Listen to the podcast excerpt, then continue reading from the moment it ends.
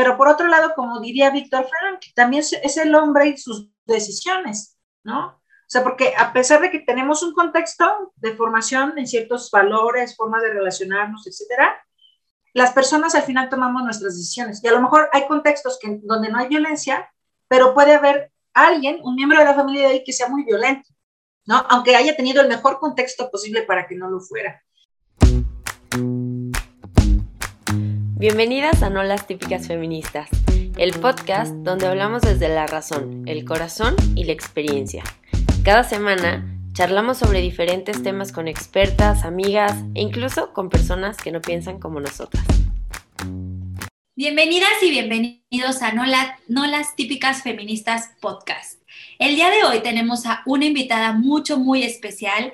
Esta es mexicana, ¿verdad? Ya les hemos compartido con eh, eh, italiana, española, pues hoy nuestra experta es mexicana.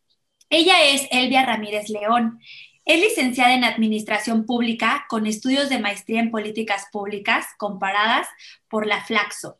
Es secretaria general de la Red de Mujeres Desarrollo, Justicia y Paz, AC, organización con estatus consultivo ante el Consejo Económico y Social, ECOSOC de la ONU.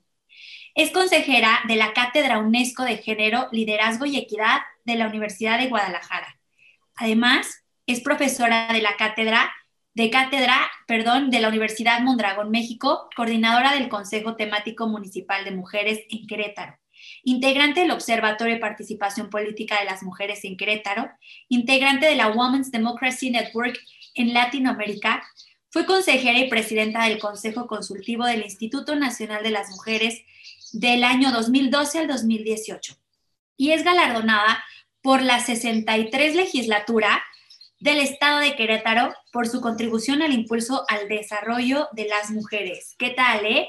Ella es Elvia y además, bueno, es una mujer increíble que es una luchadora de diferentes causas y que hoy nos va a platicar y nos va a compartir sobre la violencia de género. Bienvenida, Elvia. Bueno, y también platicarles que las que estamos de este otro lado somos Tam Rodríguez y Paulina Suárez del Real. Sí, es verdad. Sí, pues, feliz de estar con ustedes y, bueno, pues aquí muy contenta de poder reflexionar eh, de algunos temas, en este caso de un tema que es complejo, que es doloroso. Y bueno, pues yo empecé en este camino del discernimiento de los derechos de las mujeres, pues hace 26 años, empecé muy chavilla y este, pues fue en el marco de la eh, plataforma de acción de Beijing, justamente en el 95, eh, hubo unas amigas mexicanas que fueron parte de la delegación oficial de México ante la ONU, de esta cuarta conferencia de la mujer, y cuando regresaron hicieron un evento informativo en Ciudad de México. Y entonces unas amigas me dijeron, oye, vamos a escucharlas, ¿no? A, a ver qué pasó allá en China. Yo no estaba metida en nada de estos temas, sin embargo, bueno, en mi casa me dieron permiso, nos fuimos a México porque yo vivo en Querétaro y escuchando eh, a, a la que era entonces presidenta de ANSIFEM, de la Asociación Nacional Cívica Femenina, que había estado en la delegación, hablando sobre que había una nueva metodología para diseñar políticas que favorecieran a las mujeres, que era la perspectiva de género y que se había dado un gran debate porque había mujeres a favor de unos derechos y otras de otros derechos y que muchos gobiernos se oponían a apoyar a las mujeres. Yo decía, a ver, a ver, a ver, a ver, todo eso como que me está gustando, ¿cómo que no quieren reconocer los derechos de las mujeres? ¿No? Y entonces yo recuerdo que terminando esa conferencia me acerqué, dije, oye, yo quiero pertenecer a tu asociación.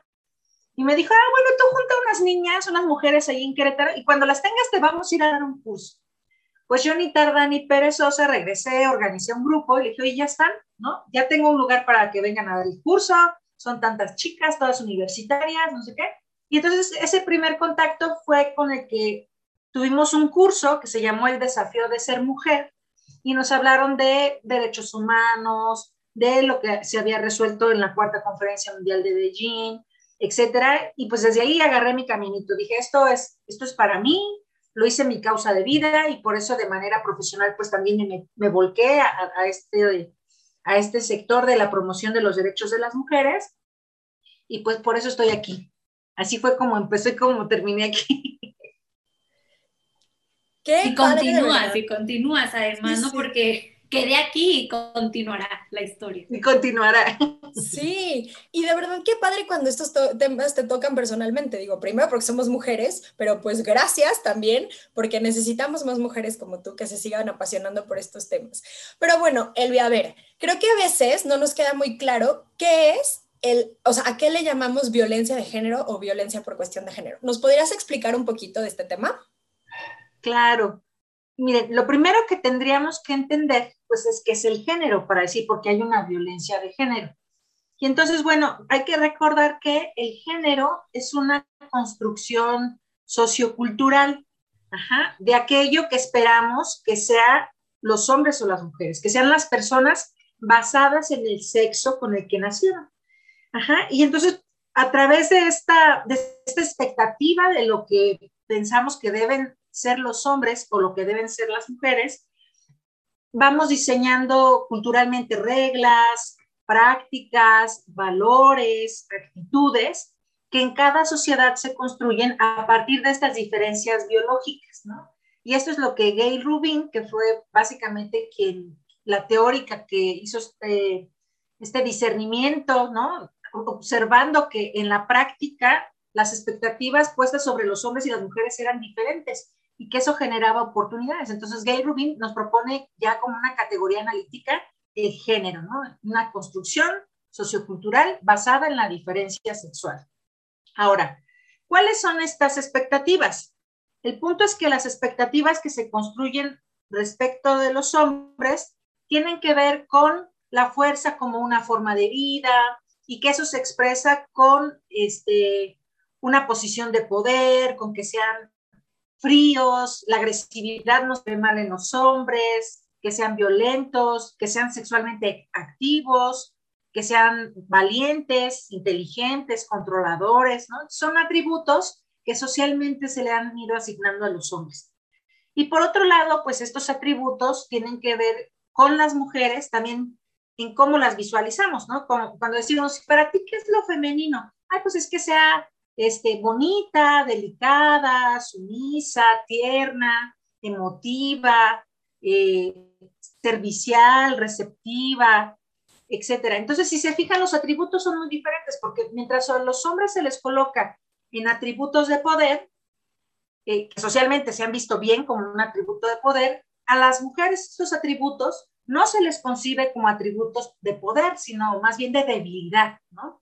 Y entonces, alrededor de esto, que con el tiempo ha ido cambiando y cambia también con cada cultura, no son los mismos valores que se asocian a las mujeres, por ejemplo, en una cultura musulmana que en una cultura tzotzil en Chiapas o en una cultura urbana en Ciudad de México, van cambiando un poco, pero permanecen algunas constantes. Entonces, alrededor de estas ideas, pues han surgido unas formas de relación equivocada, ¿no? Entre hombres y mujeres, y que son formas que generan violencia, ¿no? Y a esas formas eh, violentas que surgen a raíz de estas expectativas socioculturales es lo que llamamos violencia de género. Entonces, les voy a dar ejemplos de algunas ideas equivocadas.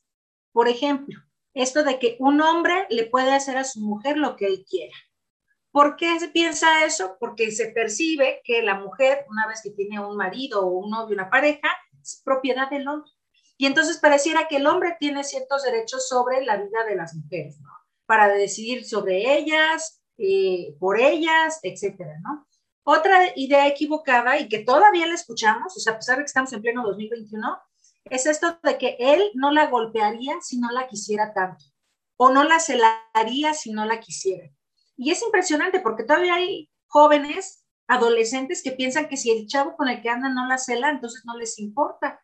Pero estas son eh, consecuencias equivocadas que hemos venido arrastrando de estos eh, estereotipos de género. Otra idea equivocada, y que no solamente tiene que ver con el género, sino también con la clase, es esto de que solo los hombres pobres e ignorantes golpean a sus parejas. Y lamentablemente la violencia ocurre en todos los segmentos sociales, tanto con la gente pobre, con la gente clase mediera, con la gente de un estatus económico alto. Sin embargo, esto pues tiene una doble carga, ¿no? De un estereotipo, ¿no? No solamente de género, sino de clase. ¿Qué otras ideas equivocadas podemos encontrar en torno a esto?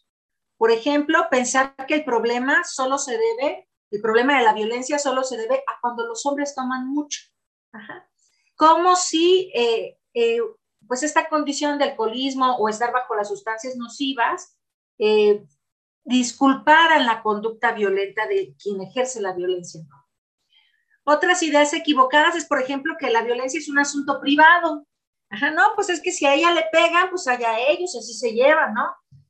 No, o sea, sucede que aquello que sucede en el ámbito privado es de interés público en la medida que eso sucede ahí en su casa, en su relación, afecta la integridad de la persona. Es decir, está afectando los derechos de las mujeres en este caso, ¿no? Y bueno, una última idea que quiero compartir es esto de que si él la golpea es porque ella lo hace enojar. Y eso lo seguimos viendo, ustedes vean las noticias, los encabezados de la mató porque él, ella lo dejó. Es decir, se tiende a culpabilizar a las mujeres de la violencia que se ejerce sobre las mujeres, ¿no? Y lo que no se termina de comprender, pues es que las mujeres son merecedoras de una vida digna, íntegra, libre de violencia, ¿no? Este, independientemente de sus elecciones, sus preferencias, sus decisiones. Pero justamente llamamos así violencia de género porque detrás de la violencia hay muchos supuestos de expectativas socioculturales de lo que deben ser los hombres y de lo que cómo deben comportarse las mujeres. Por eso se llama así. Perfecto, no, mil gracias, Elvia.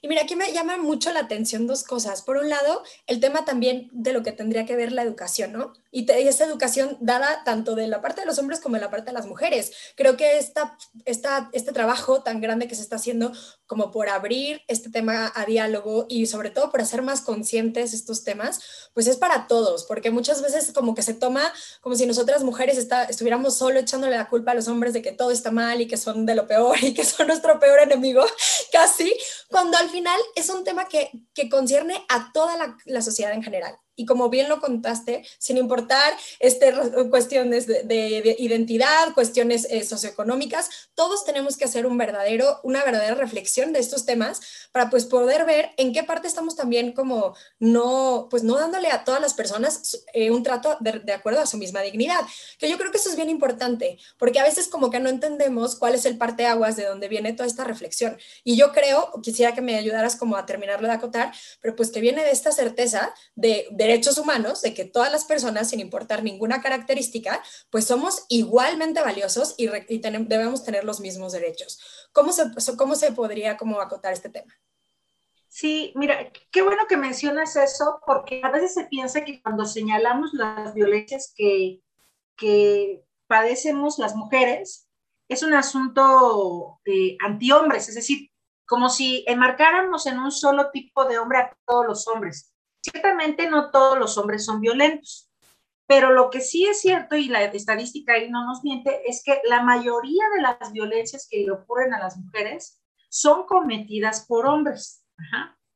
Y también hay quienes dicen, ay, pero es que las mujeres no son las únicas que sufren violencia, los hombres también sufren violencia y más.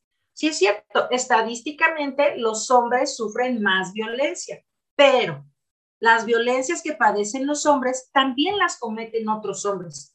Entonces, lo que nos tendríamos que preguntar de fondo es, ¿qué comportamientos que sí han sido aprendidos socialmente y familiarmente, o sea, que es un asunto sistémico, no todo viene solo de la familia, porque también ahí tendemos a, a, culpabilizar a la familia, como que es que ¿dónde aprenden los valores en la familia? ¿Y quién se los enseña a las mujeres? Entonces otra vez volvemos a culpabilizar a las mujeres, cuando en realidad hay una responsabilidad social enorme. No solamente es la familia y dentro de la familia la mujer, sino es el entorno, el Estado, las reglas, los medios. Entonces, en este sentido, pues el asunto es preguntarnos, ¿por qué los hombres son los que violentan tanto a hombres como a mujeres?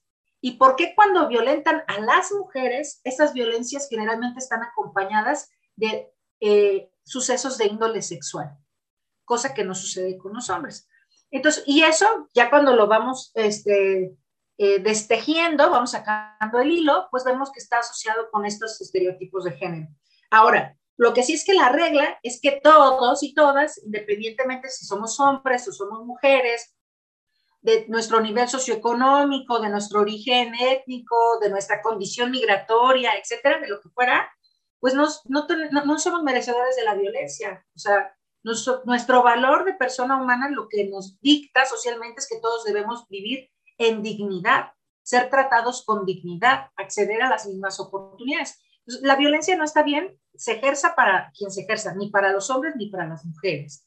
Pero ciertamente lo que nos duele es que cuando se ejerce las mujeres, pareciera que hay un ensañamiento que tiene que ver con este estereotipo de poder que pone socialmente en un, pues en un banco, ¿no? De superioridad a los hombres en términos sociales, sexuales, jurídicos, políticos, económicos, y por eso no solamente hay que cambiar la práctica en cómo nos relacionamos, sino también en cómo la ley protege esas conductas, la sociedad protege esas conductas, justamente para que podamos llegar pues a, un momento en que eh, la paz y la armonía pues sea el modo de vida y no la violencia,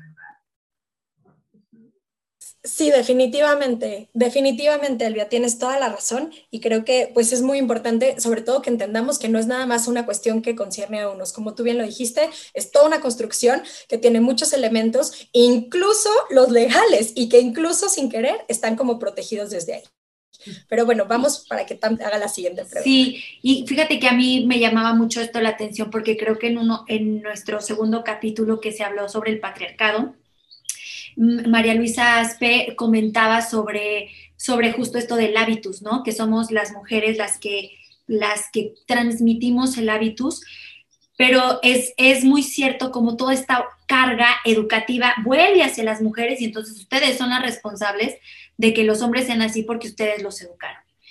Cuando eh, la educación y la formación de las personas pues va en, en, todo, ¿no? Desde lo que vemos, ahora sí como dice la frase de eres lo que comes, pues desde lo que, lo que vemos, lo que escuchamos, lo que hacemos y lo que vemos, que en el mismo día a día vuelve a tener reconocimiento.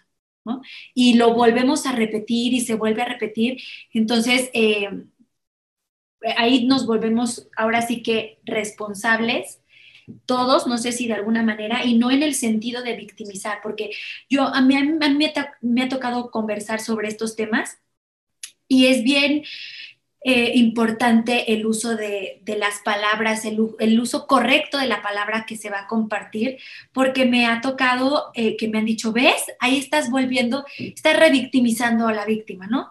O te das cuenta, estás volviendo a culpar así, y entonces digo, ay, ay, entonces, sí, en verdad, al mismo tiempo, en, o sea, yo reconozco, ¿no? Como, como mujer, también eh, soy parte de esta cultura y como también en mi lenguaje o en mis formas de expresarme, en mis marcos cognitivos, diría una de mis amigas, está eh, impreso todo, todo este, em, pues sí, e, e, esta, esta situación que me hace ser parte de una sociedad, ¿no? Entonces... Fíjate que esto que mencionas es bien importante porque, o sea, nosotros somos producto de nuestro contexto, ¿no? Ajá. Y, en ese sentido, pues las mujeres como educadoras históricas, ¿no? Pues hemos reproducido parte de nuestro contexto. Y cuando yo hablo de que la mujer no solamente es responsable, tiene que ver con que también lo que la mujer ha reproducido ha sido orillada por un contexto que tiene expectativas de lo que se espera que ella reproduzca. Entonces, no, no ha tenido la total libertad, no siempre. Y las que sí son las que han llamado rebeldes, ¿no? este, para poderse salir ¿no? de esas expectativas y construir relaciones más, más positivas, por un lado. Pero por otro lado, como diría Víctor Frank, también es el hombre y sus decisiones, ¿no? O sea, porque a pesar de que tenemos un contexto de formación en ciertos valores, formas de relacionarnos, etcétera, las personas al final tomamos nuestras decisiones. Y a lo mejor hay contextos que, donde no hay violencia, pero puede haber alguien, un miembro de la familia de ahí, que sea muy violento. ¿no? Aunque haya tenido el mejor contexto posible para que no lo fuera. Entonces, eso me parece muy importante porque ahí no le quitamos la carga de responsabilidad a la persona que agrede, porque tomó una decisión. Y hay, y, hay otros casos que son totalmente al revés, que ante un contexto muy violento, el hijo o la hija producto de esa familia decide tener relaciones totalmente diferentes, ¿no? Más respetuosas, más igualitarias, más equilibradas. Y uno dice, qué padre, ¿no? Porque rompió con un ciclo de violencia que venía generacionalmente dándose en su familia. Entonces sí es importante tener en cuenta estas dos, estos dos marcos, ¿no? El contexto, pero las decisiones personales. Y yo creo que ahí pues hay, hay mucho que hacer, ¿no? Justamente porque podemos construir este, pues nuevos marcos de relación. Sí, qué bonito, porque la libertad nos salva, ¿no? Ahí está, sí somos el contexto, como tú lo dices, pero a final de cuentas somos personas libres, ¿no? Y la libertad es intrínseca a la persona, o sea, independientemente de, podemos decidir. Ahora, creo que más bien el trabajo sería en, en, compartir como este tipo de, de, espacios en donde las personas podamos reflexionar más y decir, ah, mira, además de mi contexto, hay otras posibilidades. Claro. Y eso me da mucha esperanza, me, me, me ha encantado. ¿Quieres agregar algo, Pau? No, no, solo eso, justo el punto que tú decías. Que a ver, por más que el contexto nos presente una realidad, nunca nos va a determinar. Al final yo creo que esa responsabilidad y libertad personal, aunque sí tiene algunas, por así decirlo, limitantes, pues siempre es un principio básico, porque si no existiera esa libertad y esa responsabilidad, pues podríamos irle echando la culpa al mundo entero de todo lo que hacemos, cuando pues al final cada uno podemos dar ese paso, ¿no? Perfecto, pues bueno, vamos con la siguiente. Sí, hay una frase que me gusta que dice, origen no es destino el origen es tu origen, no es tu destino, ¿verdad? Entonces, ojalá que, retumbe y la podamos hacer vida. Elvia, ¿qué se entiende? Bueno, ahorita ya nos platicaste de qué se entiende por violencia de género, pero yo también he, escuchado y, por eso tú que eres toda experta y nos puedas iluminar y reflexionar juntas. Yo he escuchado de violencia política, violencias institucionales, la violencia que no sé si llamarla eh, dentro de, los de, las violencias de género, la violencia dentro de las familias o de las casas en, hacia las mujeres. Entonces, la pregunta es, ¿cuántos y cuáles son los tipos de violencia de género? Claro. Bueno, primero quiero compartirles como una definición de qué se entiende de manera legal, por así decirlo, como violencia de género o violencia contra las mujeres. Y en la Convención Belén do Pará, que fíjense que esa es una convención internacional que se firmó en 1994, fue la primera convención que estableció el derecho de las mujeres a vivir una vida libre de violencia. Porque aunque tenemos la Declaración Universal de Derechos Humanos y tenemos otras convenciones sobre derechos de las mujeres como la CEDAW, que es contra la discriminación, etcétera, eh, pues no se habla de que vivir sin violencia es un derecho, más bien está el derecho a la vida, a la salud, a la libertad y a la seguridad. Pero acuérdense que en términos jurídicos y políticos, lo que no se nombra no existe. Y pareciera que, aunque pues hablar del derecho a la vida ya supondría que nadie me agreda, porque eso me puede afectar, las prácticas sociales nos orillan a decir las cosas como tal. Entonces, en esta convención, en la Convención Belén do Pará, se estableció por primera vez el derecho a una vida libre de violencia. Y ahora sí, ¿qué define como violencia? Dice que es cualquier acción o cualquier conducta basada en el género que cause muerte, daño o sufrimiento físico, sexual o psicológico a la mujer, tanto en el ámbito público como en el ámbito privado. Y entonces la convención nos definió eh, de manera inicial, por así decirlo, tres tipos de violencia que pueden suceder en tres ámbitos. ¿Cuáles son los tipos de violencia que establece la convención? Habla de violencia física, que es cualquier agresión que hagan a, tu cuerpo, ¿no? Que es violencia sexual y la violencia psicológica. esos son tres tipos de violencia y pueden ocurrir en tres ámbitos. Puede suceder en la, en la esfera privada, es decir, en tu, en tu domicilio, en tu hogar, este, con tu pareja, etcétera. Puede suceder también en la vida pública, es decir, en, en el ámbito donde estés trabajando, en tu escuela, en, en un partido político, etcétera. Y hay un tercer tipo de violencia, que es aquella que es perpetrada o tolerada por el Estado. Entonces, a mí me parece súper innovador que en, pues en los noventas, justamente esta, esta convención reconociera, primero, que hay violencias específicas hacia las mujeres. Segundo, que lo que sucede en lo privado es interés público. Antes no se tomaba en cuenta eso. Decían, no, pues sucede en tu casa, resuelve en tu casa. No. ¿Por qué? Porque las violencias están vulnerando derechos humanos, el derecho a la vida, a la seguridad, a la libertad. Y lo tercero que me parece también muy innovador es que reconoce que el Estado mismo podría cometer violencia, ¿no? Entonces habla ya de estos tres ámbitos. Sin embargo, lo que establece la convención es un piso, Ajá. es decir, que estas son como los los mínimos tipos de violencia y ámbitos donde sucede, pero no es un techo, de tal manera que dejaba abierto a otras formas de violencia que pudieran estar ocurriendo en los países y también pensando en el futuro, que a lo mejor podría haber eh, nuevos eh, desarrollos tecnológicos que, con los cuales se pudiera eh, hacer violencia, que hoy estamos viviendo, la violencia digital. Entonces, en el caso de nuestra ley, nosotros en México tenemos una ley que es la Ley General de Acceso de las Mujeres a una vida libre de violencia. Ahí pues ya no solamente hay tres tipos de violencia, hay este, cinco tipos de violencia y deja eh, una, eh, una ventanita más abierta para cualquier otra forma. ¿Qué tipos de violencia contiene la ley en México? Habla de violencia psicológica, que ya vimos que la violencia psicológica, pues es que, que, te digan eh, palabras que te insulten, además que te hagan creer que estás loca, ¿verdad? Lo que hoy se conoce como gaslighting, ¿no? Eso de que eres una exagerada, yo no te pegué, nada más te empujé tantito, este, no está pasando esto, tú, tú, crees que eso es violencia, pero no es violencia, todo esto es violencia psicológica.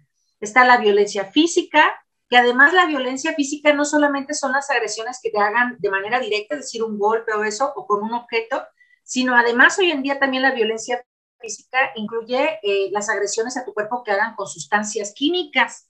Y aquí yo quiero traer el ejemplo de la saxofonista en Oaxaca, no sé si recordarán el caso que salió el año pasado, que este, un político, que era su pareja, le, le echó ácido y le, le destruyó el rostro, ¿no? y fue muy difícil tipificarlo como violencia física porque la ley contemplaba solamente golpes y agresiones con objetos, pero no con sustancias. Y bueno, se tuvo que hacer esta modificación allí al, Código Penal. Está la violencia sexual, ya llevamos tres, psicológica, física y sexual. Además está la violencia patrimonial, que tiene que ver con que te quiten eh, cosas que son de tu propiedad, por ejemplo, como herramientas, documentos de identidad, propiedades y hoy en día las adultas mayores, las viejitas, están sufriendo mucha violencia patrimonial de sus hijos que les están quitando sus casas sin su consentimiento, sin ningún proceso de herencia ni nada, dando mucha eh, violencia patrimonial o en parejas que están separadas. Este, me ha tocado ver varios casos de que los señores les quitan a las a las, a las parejas eh, las actas de matrimonio, los documentos de identidad de los hijos, etcétera, para obligarlas a que regresen con ellos. Pues eso es violencia patrimonial. Sin embargo, bueno, la ventaja es que no necesitan esos papeles. La, la mujer puede ir al registro civil y pedir otra acta, etcétera, ¿no? Pero si no lo sabe, ella se claustra ahí en una relación de la que no puede salir y nos ha tocado que hasta que no les decimos, no te apures, no, le, no tienes que regresar con él, tú puedes obtener estos documentos así, bueno, se les abre el mundo, ¿no? Otro tipo de violencia es la violencia económica, que es el hecho de que no te dejen trabajar o si en un trabajo tú realizas una actividad de la misma calidad que un compañero a ti te pague menos, eso es parte de la violencia económica en el ámbito laboral, o que no te dejen disponer de cómo gastar tu dinero, ¿no? Esa es violencia económica, no te dejan tener una cuenta de ahorro o una tarjeta, etcétera. ¿no? Y la ley marca, además de estos cinco tipos de violencia, psicológica, física, sexual, patrimonial y económica, una cosa que le llama y otras formas análogas de violencia. ¿Qué es esto de otras formas análogas de violencia? Pues justamente dejó la puerta abierta para otros tipos de violencia que pudieran surgir. ¿Como cuál es? La violencia obstétrica. Fíjense que la violencia obstétrica ha sido muy complejo tipificarla porque, pues lo voy a decir, el sector médico no asume como violencia obstétrica los tratos eh, inadecuados que puedan darse durante tu atención en el embarazo, el parto o el puerperio. Sin embargo, bueno, ya se, se incluyó dentro de las formas análogas de violencia. ¿Qué otras formas análogas? Pues puede ser la violencia simbólica, ¿verdad? La violencia que vemos en, los medios de comunicación, cómo las mujeres son usadas como objetos sexuales para la venta de productos, ¿no? Eh, y, otras, ¿no? La violencia digital, por ejemplo, pues se tuvo que hacer esto que llamamos ley Olimpia, no es que sea una ley aparte, sino que lo que propone la ley Olimpia es la tipificación de la violencia digital dentro del Código Penal y los códigos penales de los estados para que se pueda perseguir y castigar ese delito. Entonces, esos son los tipos de violencia que considera nuestra ley. Ahora, la ley mexicana, la ley de acceso de las mujeres a una vida libre de violencia, contempla modalidades de la violencia, lo que en la, en la Convención Belén do Pará llaman ámbitos. ¿Qué modalidades de violencia considera eh, nuestra ley? Considera la violencia familiar, es decir, la que ocurre en el ámbito de la familia. Puede ser violencia psicológica, sexual, económica o patrimonial, pero ocurre en la familia. Ese es el espacio donde puede ocurrir. Otro es la violencia laboral y docente, incluido el hostigamiento sexual o el acoso sexual que ocurre en ese espacio. Otra es la violencia en, el ámbito comunitario. ¿Como qué? Ah, pues por ejemplo, el acoso callejero sería violencia en el ámbito, violencia sexual en el ámbito comunitario. ¿Qué más? Pues la que ocurre en el transporte, en los mercados, en las plazas, etcétera, ¿no? Entonces, todo esto es violencia en el ámbito comunitario. La violencia institucional tiene que ver con esta violencia perpetrada o tolerada por el Estado. Y bueno, el año pasado se incluyó la violencia política, en el ámbito político.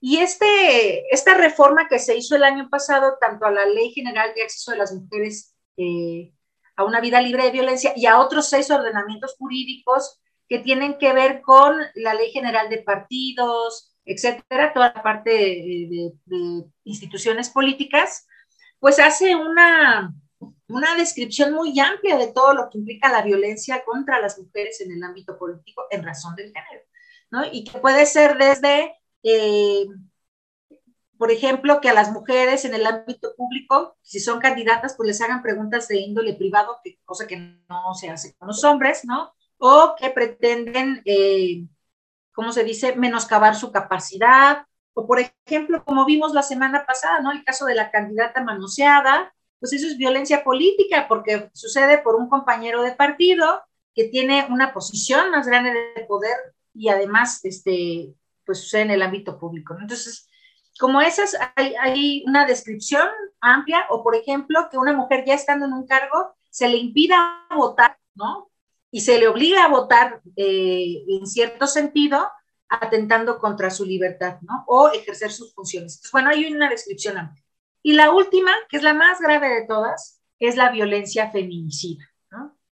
¿Por qué es la más grave de todas? Porque es la que termina con la vida de las mujeres. Y ahí en el término de la violencia feminicida, solamente quisiera como recordar cuáles son las siete consideraciones que se toman en cuenta para decir que un feminicidio es feminicidio y no un homicidio contra una mujer. O sea, ¿qué es lo que nos hace la diferencia de un homicidio hacia una mujer a un feminicidio, que es una tipificación eh, más concreta? Entonces, bueno, las siete características son, uno, que la víctima presente signos de violencia sexual de cualquier tipo. Dos, que a la víctima se le hayan infligido lesiones o mutilaciones infamantes o degradantes previas a, la privación de la vida o incluso posteriores a aquellos actos de necrofilia.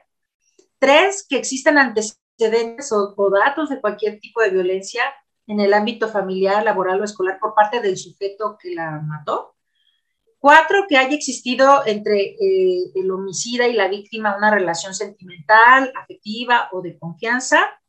Cinco, que existan datos que establezcan que hubo amenazas relacionadas con, con el hecho delictuoso o las lesiones que le infligió. Seis, que la víctima haya sido incomunicada, eh, cualquiera que haya sido el tiempo previo a la privación de la vida, no importa si le incomunicó una hora, media hora, un día o una semana. Y por último, que el cuerpo de la víctima haya sido expuesto en un lugar público. Ahora, el Código Penal lo que considera es que cuando concurran algunas de estas causas es feminicidio. No tiene que cumplir las siete para ser feminicidio. Con que concurran, por ejemplo, ah, pues era su novio y, la mató y la dejó expuesta ahí en la calle. Con esas dos que concurren ya es un feminicidio. O, este, pues a la víctima mmm, había puesto ya una demanda contra su pareja porque la golpeaba y después apareció muerta. También ahí están concurriendo tres, ¿no? El asunto de la confianza, el asunto de que había antecedentes de violencia y que la puso en un lugar público. Con que concurran, eso ya es un feminicidio. Entonces, bueno, en nuestra ley tenemos cinco tipos de violencia, más las formas análogas, y tenemos eh, eh, seis ámbitos de, en los que puede ocurrir la violencia hacia las mujeres. Muy bien, muchas gracias. Creo que quedó clarísimo. Muchas gracias. Nada más, a ver, a mí me surge una duda con esto de las características para poder tipificar el tema, pues bueno, de los feminicidios, que obviamente es un tema que a todas, a todos como sociedad nos, nos lastima mucho por estas características en concreto que ya nos explicaste. Me queda, por ejemplo, la duda, en el caso de, de que la víctima haya sido este, incomunicada, no, o sea, ese, esa característica a lo mejor se podría como que, o sea, vincular con otro tipo de delitos, por ejemplo, un secuestro y demás. ¿Hay algunas otras cuestiones que se analizan para que se pueda hacer como esta aclaración concreta? Sí, por ejemplo, en el caso de un secuestro, pues lo que media es la petición de un recurso, o sea, ahí, ahí no hay pierde, ¿no? Cuando aquí, en el caso del feminicidio, no hay la petición de nada a cambio. le privan de la libertad, o sea, está encerrada, ¿no? Pero no, no, no, se, no se hace una permuta económica, ¿no? Y al final pues terminan matándolo. Ok, perfectísimo, muchísimas gracias. Y bueno, en esta misma línea, creo que dentro de la misma pregunta, era, a ver, ya vimos que es súper grave este tema, pero ¿cuál es la importancia de poder tipificar específicamente como feminicidio, que sí se, sí se lleve a cabo, por así decirlo, como un, caso que tiene estas características en concreto? Y si, por ejemplo, ya en el proceso de que se haga el juicio y, y demás, ¿Es más tardado? ¿Es menos tardado? ¿Qué consecuencias te podría traer ya en la práctica el que se considere específicamente como feminicidio? Pues bueno, yo creo que simplemente empezando por, por el tipo este, de consecuencia que se le da, por ejemplo, a quien lo infligió, ¿no? Pero sí creo que es importante acotar ese punto. Sí, miren, el feminicidio es un tipo penal que lo que pone de manifiesto es el odio hacia las mujeres por ser mujeres cosa que no ocurren en otros homicidios de índole común, por así decirlo.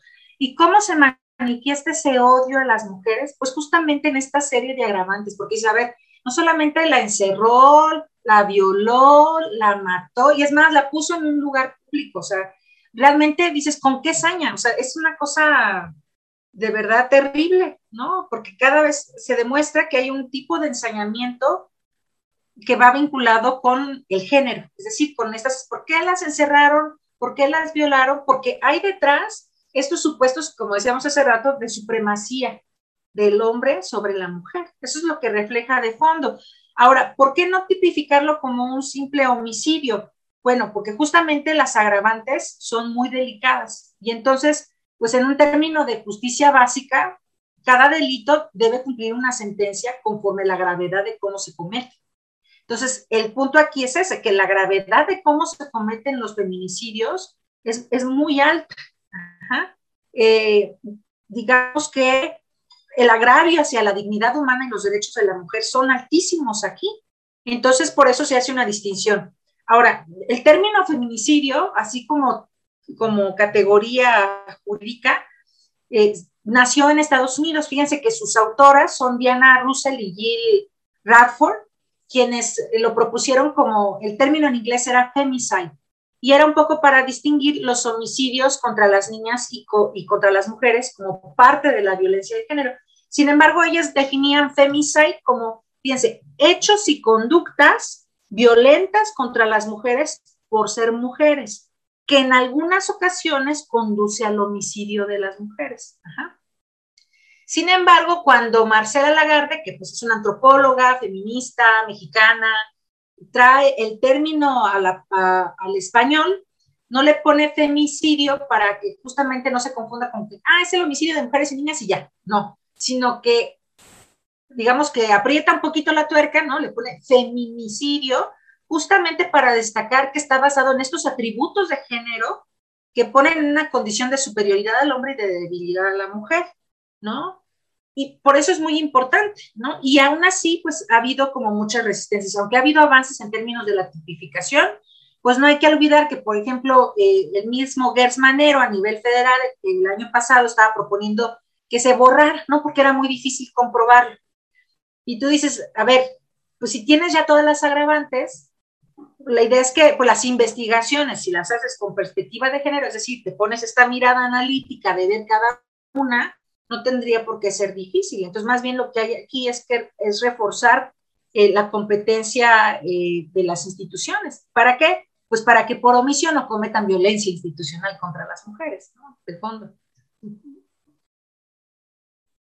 Muchas gracias, perfecto. Sí, ya, ya entendí también un poquito más, la verdad es que me está sirviendo y, y mucho para justamente tener esta mirada como tú nos compartes, Elvia, y, y todas las, las, personas que nos están escuchando, pues también si tienen alguna duda o algún comentario, pues no lo hagan, lo hagan saber a través de nuestra cuenta, de las diferentes plataformas en las que este podcast este, se comparte.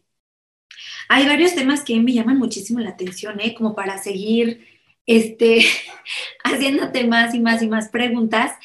Em, eh, sin embargo, por la metodología que también tenemos aquí en el, en el episodio, pues nos gusta o tenemos esta eh, intención de no solamente quedarnos en el aspecto teórico, sino también en el qué podemos hacer, ¿no? Desde, desde lo que estamos, eh, desde lo que somos, desde lo que estamos haciendo, ahora sí como dicen eh, muy coloquialmente, desde la trinchera, pues, ¿cuáles son los retos? Y sabiendo los retos, como que qué, más propuestas o qué acciones podemos dirigir desde, desde nuestro hacer diario, ¿verdad? Como mujeres y para todas las que nos están escuchando. ¿Cuáles son los principales retos para erradicar las violencias? Ya no lo voy a llamar violencia solamente, entendiendo que, bueno, desde la ley mexicana son estas que nos compartes. ¿Cuáles son los principales retos para erradicar las violencias hacia las mujeres? Que seguramente son muchos, porque considero que cada una de, así como están en categorías, cada una tendrá sus causas y que dependiendo de esas causas tendrá cada una sus retos pero nos podrías compartir eh, desde tu mirada cuáles son esos retos principales. Claro, mira, ahora sí que desde lo más práctico y al menos en mi experiencia trabajando con, grupos de, mujeres y de hombres también, porque aquí la idea no es nada más llevar el anuncio de la mujer de, ah, tienes derechos y, y como tienes dignidad no te mereces que te traten mal, sino, a ver, Ustedes hombres que también tienen derechos, también tienen dignidad, pero pueden aprender nuevas formas de relacionarse. Entonces, nosotras lo que hemos estado impulsando mucho en, esta etapa de prevención, o sea, ¿qué podemos hacer antes de que se lleguen a episodios de violencia? Es aprender nuevas habilidades para relacionarnos mejor. Por ejemplo, les digo yo, lo primero es siempre llevar la buena nueva de que todos tenemos dignidad y que es con ese valor somos acreedores a derechos, ¿no? Tenemos derechos. Pero una vez que sabemos que tenemos dignidad, es cómo aprendemos a tratarnos bien. Fíjense, hay una palabra muy clara para cuando nos tratan mal, que es el maltrato. Pero no tenemos una palabra clara cuando nos tratan bien. No existe el, buen trato como, como término conjunto. Entonces, ¿cómo aprendemos a tratarnos bien? Pues primero conociéndonos, es decir, conocer eh, mi temperamento, eh, qué expectativas tengo yo, qué cosas me enojan, eh, qué emociones desata una situación que no cumple con mis expectativas, etcétera. Porque también lo que hemos identificado es que cuando surgen problemas o conflictos, mejor dicho, un conflicto es una cosa que no se adapta a mi expectativa, la forma en cómo solucionamos esos conflictos a veces no, no son libres de violencia, ¿no? A veces viene el grito o viene la ofensa y si no, si no te han enseñado o tú no sabes lo que decimos, modular tus emociones, pues incluso a veces va el golpe, ¿no?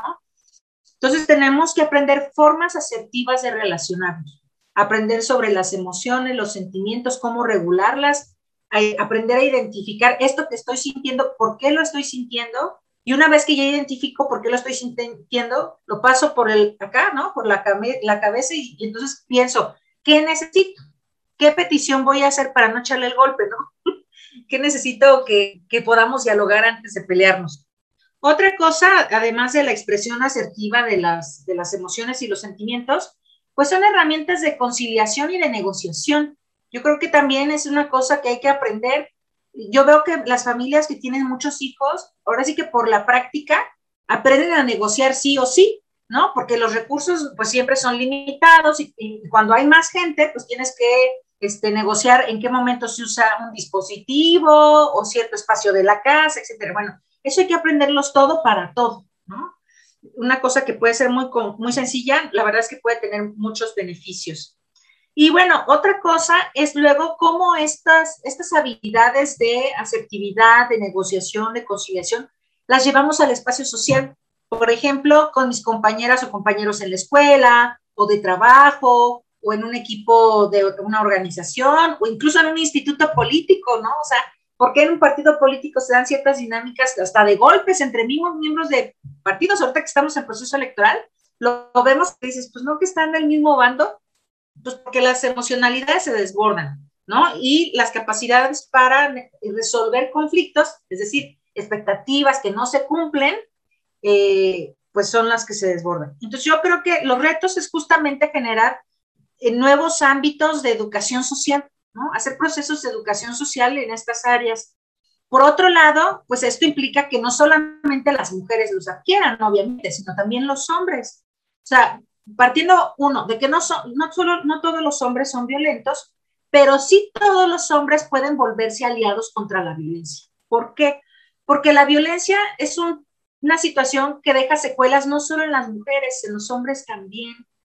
Porque los niños que eh, son testigos de la violencia también sufren afectaciones. Y, este, y además, bueno, pueden ser grandes aliados en la prevención de la violencia, los hombres y los niños. Por otro lado, los medios de comunicación, o sea, aliadísimos. Una vez nos decían, pero es que los medios de comunicación solamente retratan la realidad. Y yo les decía, bueno, es como el huevo y la gallina. No sabemos si retratan la realidad nada más o producen nuevas realidades. Lo cierto es que influyen socialmente. Entonces, ¿qué queremos de los medios de comunicación? Pues que nos ayuden a reflejar series, películas, canciones, comerciales, donde a la mujer no se le ponga como objeto, donde la moda no ponga escenas violentas como algo muy in, ¿no? Y se vea fashion, sino que, pues, que no esté reproduciendo la violencia como una cosa de moda, este, que no se reproduzcan canciones que son apologías del delito, ¿no? E incluso los juegos, los videojuegos, hay unos que son súper agresivos, ¿no? Pues todo eso va reproduciendo la, violencia. Y luego decimos, es que no supe dónde aprendió. Pues es que aunque no lo aprendió en casa, hoy en día hay tantos estímulos mediáticos que, bueno, este, se vuelven un imaginario colectivo que no es deseable, que es atractivo para quien no tiene las herramientas de decir eso no está bien, pero que no es deseable para nadie. Y por otro, pues en la parte del Estado. Yo creo que tenemos leyes suficientes, pero hay una gran impunidad. Y la impunidad, pues es el, la mayor, eh, es el mayor respaldo de los feminicidas, de los violadores, de los golpeadores. ¿Por qué? Porque pues mientras no haya una consecuencia de, esta, de estas agresiones a derechos humanos de las mujeres o de cualquier persona, pues se van a seguir cometiendo. Sea, a mí me parece muy lamentable que pues un presidente, el presidente de la República, este, pues le dé el respaldo a un candidato violador, bueno, un candidato que, no, que ahorita no tiene registro, pero que se sigue moviendo a las instituciones para ponerlo sí o sí, o que, por ejemplo, la esposa del presidente ayer haya salido en un tuit respaldando a un candidato en Puebla que eh, abusó de un niño, ¿no? Diciendo que no es cierto. Entonces dices, a ver, eso es violencia institucional, ¿no? Esa es una violencia perpetrada por el Estado, porque además de que no están resolviendo eh, que las víctimas tengan acceso a la justicia, están validando públicamente esas conductas. Si dicen, bueno, pues si a ellos no les pasa nada, pues habrá quien diga, ah, pues entonces yo tampoco, yo también voy a hacer esto, acabo que no pasa nada, ¿no? Entonces, me parece que el reto en términos del Estado es terminar con la impunidad. Sí, definitivamente Híjole, bueno, y te tengo que confesar que hubo una frase que me quiero tatuar en el corazón y que creo que es muy importante, bueno, muchas, pero esta parte de que no todos los hombres son, son violentos, pero todos pueden ser aliados. Y yo creo que ahí está verdaderamente también la clave más importante, el, decir, el entender que esta construcción de una sociedad no es nada más por poner a las mujeres más arriba o por poner a los hombres más arriba, es simplemente entender que todos somos iguales y que a todos nos conviene entendernos como personas dignas, que tenemos los mismos derechos y que tenemos el mismo valor, porque solo así vamos a poder construir una sociedad sana, como tú decías, con estas características tan importantes de una convivencia sana. Y ya ahí también saqué yo mi, mi tareita de en qué áreas también yo tengo que aprender a tener unas relaciones más sanas alrededor, porque tristemente, pues no lo hemos aprendido. Hasta hace pocos años se habla de esta, toda esta parte de, de, de conocer más las emociones, de aprender más sobre ellas y cómo manejarlas. Y creo que es un punto súper, súper importante, Elvia. De verdad, muchísimas gracias. Y bueno, como decía Tam, quisiéramos seguirnos aquí en el chal 800 horas porque de verdad está buenísimo todo lo que nos estás compartiendo. Pero bueno, para ir pudiendo cerrar un poquito, quisiera que nos recomendaras, si alguien quisiera como indagar un poquito más en estos temas y como que de una manera a lo mejor un poco más sencilla, no tan académica a lo mejor, ¿qué, qué bibliografía nos recomendarías como para poder seguir indagando en estos temas? Bueno, les recomiendo un libro que sí es medio, es muy académico, pero es muy eh, pedagógico, porque nos va a permitir entender como mucho qué es lo que detona la violencia. Se llama Las estructuras elementales de la violencia, que es de Rita Laura Segato, es una antropóloga argentina que además ella vino a, México a hacer mucha investigación cuando los feminicidios de Juárez, y, bueno, ella pues ha seguido eh, pues escudriñando más, ¿no? ¿Por qué la vena de la violencia se desarrolla más en los hombres, por ejemplo? Entonces, este de las estructuras elementales de la violencia. Otro texto que les recomiendo mucho es justamente de, de Marcela Lagarde, ajá, que pues, ella es antropóloga mexicana y que fue la, propiamente la autora del término feminicidio, ¿no? Y de que se tipificara cuando fue diputada que se llama Del femicidio al feminicidio. Y, en ese texto, pues justamente nos habla de históricamente cómo surgió el término en Estados Unidos, luego cómo se adoptó en México y cómo fue todo este, eh, pues el debate en la Cámara de Diputados para que pudiera tipificarse. Y fíjense que justo ayer, ayer me llegó este, por, pues ahora sí que en estas novedades editoriales, el, el INEGI acaba de sacar un libro, bueno, un informe más bien, que se llama Panorama Nacional sobre la situación de la violencia contra las mujeres.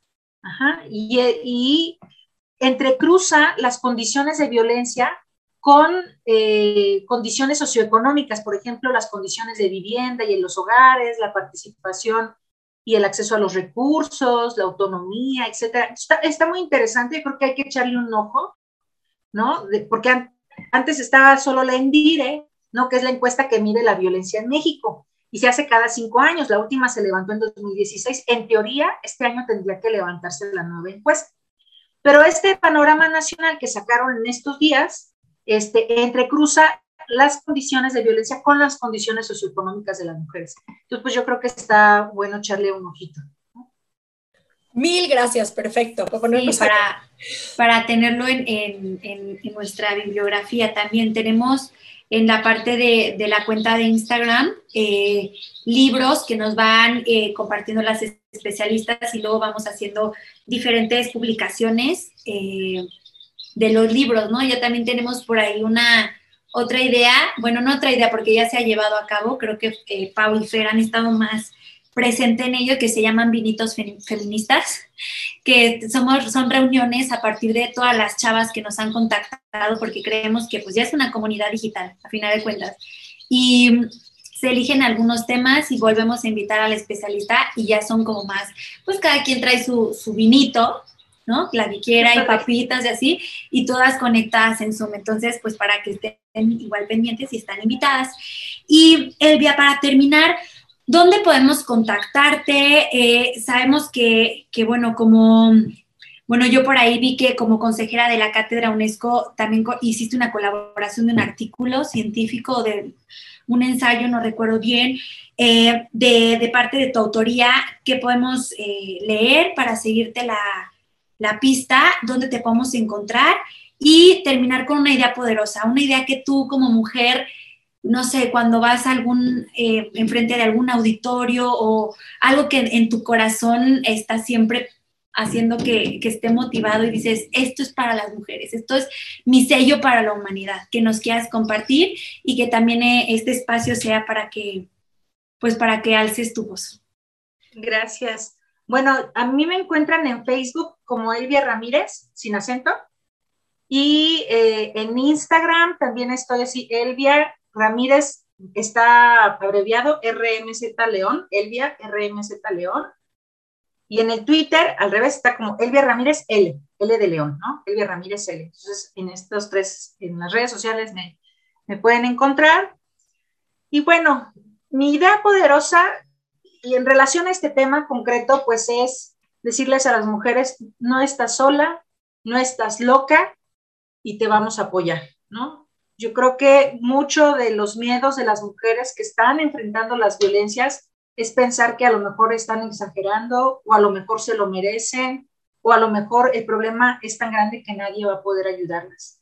Pero lo cierto es que cuando las mujeres pueden eh, abrir un poquito su voz para buscar ayuda, van a encontrar eh, una legión de mujeres que están dispuestas a arroparla.